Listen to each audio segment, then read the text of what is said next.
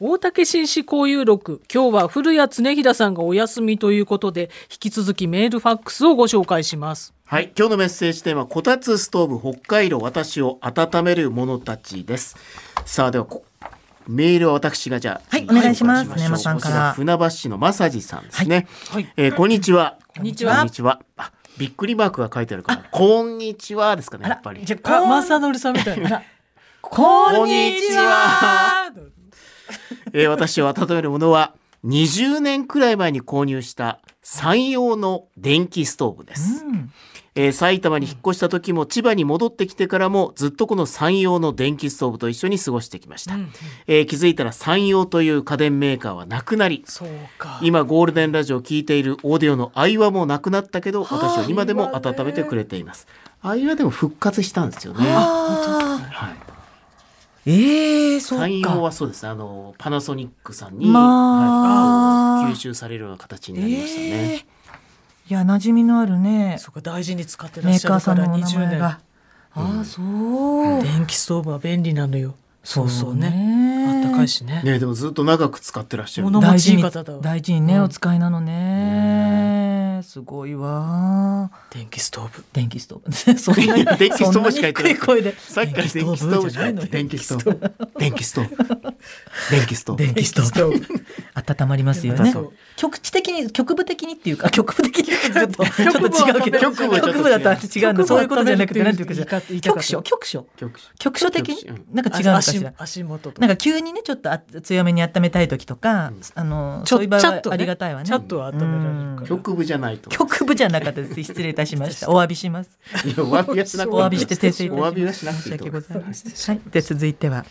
はいでは私言っていいのかしらはいはい参りますおね願いしはい、えー、千葉県の、えー、ラジオネームなおちゃんさん17歳の方あいつもありがとうございますありがとうございますえりこさんみほさん砂山さんこんにちはこんにちはこんいにつも温かい放送ありがとうございます。今年もよろしくお願いします。僕の心を温めてくれるものは親友と電話とラジオです。電話ではたわいもない話を笑ったり、共通の話題で盛り上がったり、老後になったら二人はどうなっているかなと話したりして、平和な会話に心が温まります。そして、ラジオではパーソナリティさんのトーク、リスナーの方たちのメールを聞いたりして、温かい気持ちになったり、自分が送ったメールが読まれたり、時々電話コーナーに参加できると、日々を頑張る糧になっており、温かな気持ちになります。これからも心と体を大事に、健康に一年過ごしていきたいと思います。お三人さんも無理せずお過ごしくださいね。弱いわ、こういうのに。いやもう涙がもごめんうなさい本当 に。お姉さんなおちゃんななおちゃんおちゃんさん、ありがとうね、本当に。この前もなんかテレビでなんかうんお子さん見てたら泣いてたものねそうななのんよ。かすぐ泣いちゃうのもう本当にね、いただいちゃって。命命の輝きを感じるともう泣いてしまうねえ今この17歳で語る老後になったら2人でどうなっているのかなっていうのは遠い未来でいいわよね。何に何今何に泣いてるのかちょっとピンときてないんですけど何に今泣いてるの何かしら。手紙をいやしっかりしたねうんしっかりした子だなと思いますけねどねえ優しくてすちゃんとした文明をねしそうっかりしてるわよそれなのになおちこんなゴールデンラジオとかいつも聞いていただいてないっていうのかしゃら。んなんでしっかりまあしてる子が幅広い中では多分なおちゃん我々が把握してる中では最年少ですよねねえかなりね本当そうに電話でね送ってくださったりとかいろいろとお話ししたりとねかおね話もできたりとか嬉しい限りです。高校高校2年生になったのねねあえら大きくなってね。大きくなったどんななおちゃんを想像してる のかしら本当にねこれからも本当に本当にねおっしゃる通りねあの心と体大事に健康にね一年ね健康皆大さん事過でごすかせらていけたらいいですねそうそうねはいありがとうござあいりまがすとうちょっとお姉さんの涙に私と美穂さんが笑うっていう笑う なんか不思議な状況ですけど今感動すぐ感動してるすいませんはいねねえ申 し訳ない美穂さん行きましはい、えー、じゃあこちらですね、えー、さいあ茨城県茨城ひ茨城県ですね茨城県お詫びして訂正いたし ます。茨城ではなく茨茨城城県です。ここれれははおお詫たびです。申こしれ訳あありません。なんだろうこれなんちょだっろとうこれ。読めないなんとかしあ、常陸常太田市ね。陸太田市はい。ピンクの糸電話さんですね、はいありがとう40ございます歳男性の方でございます、えー、阿佐ヶ谷姉妹のお二人砂山さんスタッフの皆さんこんにちはこんにちこんにちこんははにちは。こたつストーブ北海道私を温める者たち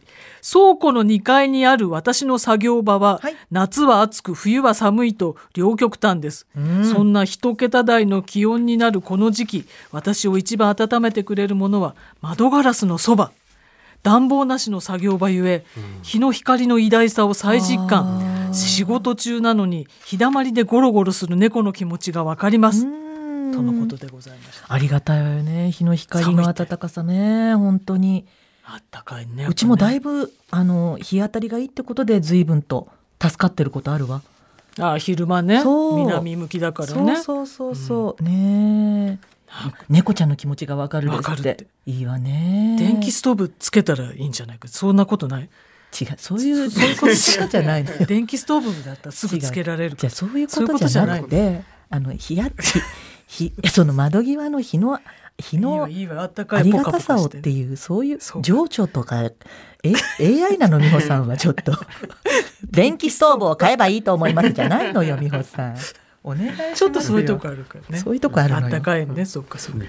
まさか本当一分前まで泣いて泣いてた人からまさか怒られるっていう。怒られる情緒がどうなっちゃってるのかしら本当にすいませんち情緒おかしいねもうょっとねお姉さん曲曲にさあじでゃあも曲いきますかいただねきま。したじゃあ最後ですかね、五曲目。えーはい姉妹さいいでんすよのえーはい二曲目になる美穂さんの二そうですね曲目になりますが、はいじゃあ五曲目は美穂さんの選曲でそれでは曲紹介をお願いいたします。はいえー久石譲で冬の旅人お聞きいただいたのは久石譲さんで冬の旅人。これ自ら歌われてるんです歌われてね。るね珍しいなと思っ久石さてんねえ六枚ぐらいシングルは出してらっしゃるんですね。ねいいお声ですねえねえねいい声ですねって美穂さんが選曲した からご存知かと思っええていい曲いい曲いい曲なそうねんでいいお声でねねえだからねそのちょちゃっと話しますけど冬の旅人を見たっていう話ですだから私はね冬の旅どういう人こをと見たあのなんか何十年か前に何十年ちょっとか早くちゃっと話さないといけないですけど、なんか阿佐ヶ谷で、うんあのお姉さんとかお友達がねなんか劇をやった時があったんですよまだねそうねそうあの阿佐ヶ谷姉妹始める前役者かなのんかに卵時代ねそうそう、うんその時になんかあのその舞台でドラムセットをね使ったんですよねあそうそうそうでそどううしてあの公演が終わったんでちょっと撤収しなきゃいけないからで私も見に行ってたんで出てはいないんですけど、でドラムセットをちょっと片付けるから一旦外に出しておくから、うんあのこれちょっと美穂さん見張っててくれって言ってなくなるとそ困うるからそうあのく駐車場がちょっと離れたところにあってねその劇場までね取りに来るのにねちょっとだけ見ててほしいって言そわうれそてうねで見うてん外でこうドラムセットの前にこう私立っててみんなは見張ってたんです私たちとかは中の手片付けとかしててそう美そう穂さん私し一人かでいなかったんですけど、その時にあの外にこう立ってたらあのね掛け布団をこうやってかぶった人が歩いてきたんですよこう。でうん別に男の人で別に普通の格好をしてるんですけ普ど通の格好してる掛け布団をこうやってかかぶってこううん歩いてきて、 うんはあと思って、うんあドラム取られたらどうしようと思って掛け布団かぶってる人なのなんになかちんょでっとわかんないからあでもちょっとどういう人かわわかからんなないいかかららもしここにドラムを置いてあってうんうん取られたりしたらどうしようと思って、そうだねうんちょっと警戒して、うんこうちょっとこうあんまりこうはしないこう手手でこうす当選簿みたいなのしなかったんですけど、うんちょっとこうドラムのそばにこう寄ってちょあっとこう、うんうん気持ちはね、そう気持ち気はそう持いうちはこういう感じで、うんそんなに睨むとわからないんでちょっとこうあの見見てってこう通りすがるのこう見てったら、うんそのままこう通りすがっていきましたけ どこれがなんで冬の旅冬の旅人はどこに出てくるんですか。それを冬冬だったの冬冬だだったんだっ冬け冬だ冬じゃなかったあれ。冬だったかな、冬うん、だから冬旅人っぽかったのかななんかマンそうトそうそうマントみたいに見えマたントみたいにの着てたからマントみたいに見えたのでか阿な佐ヶ谷のね劇場だったから阿佐ヶ谷にいるかもしれないけど、あのそのい一回しか見たことなかったの、その人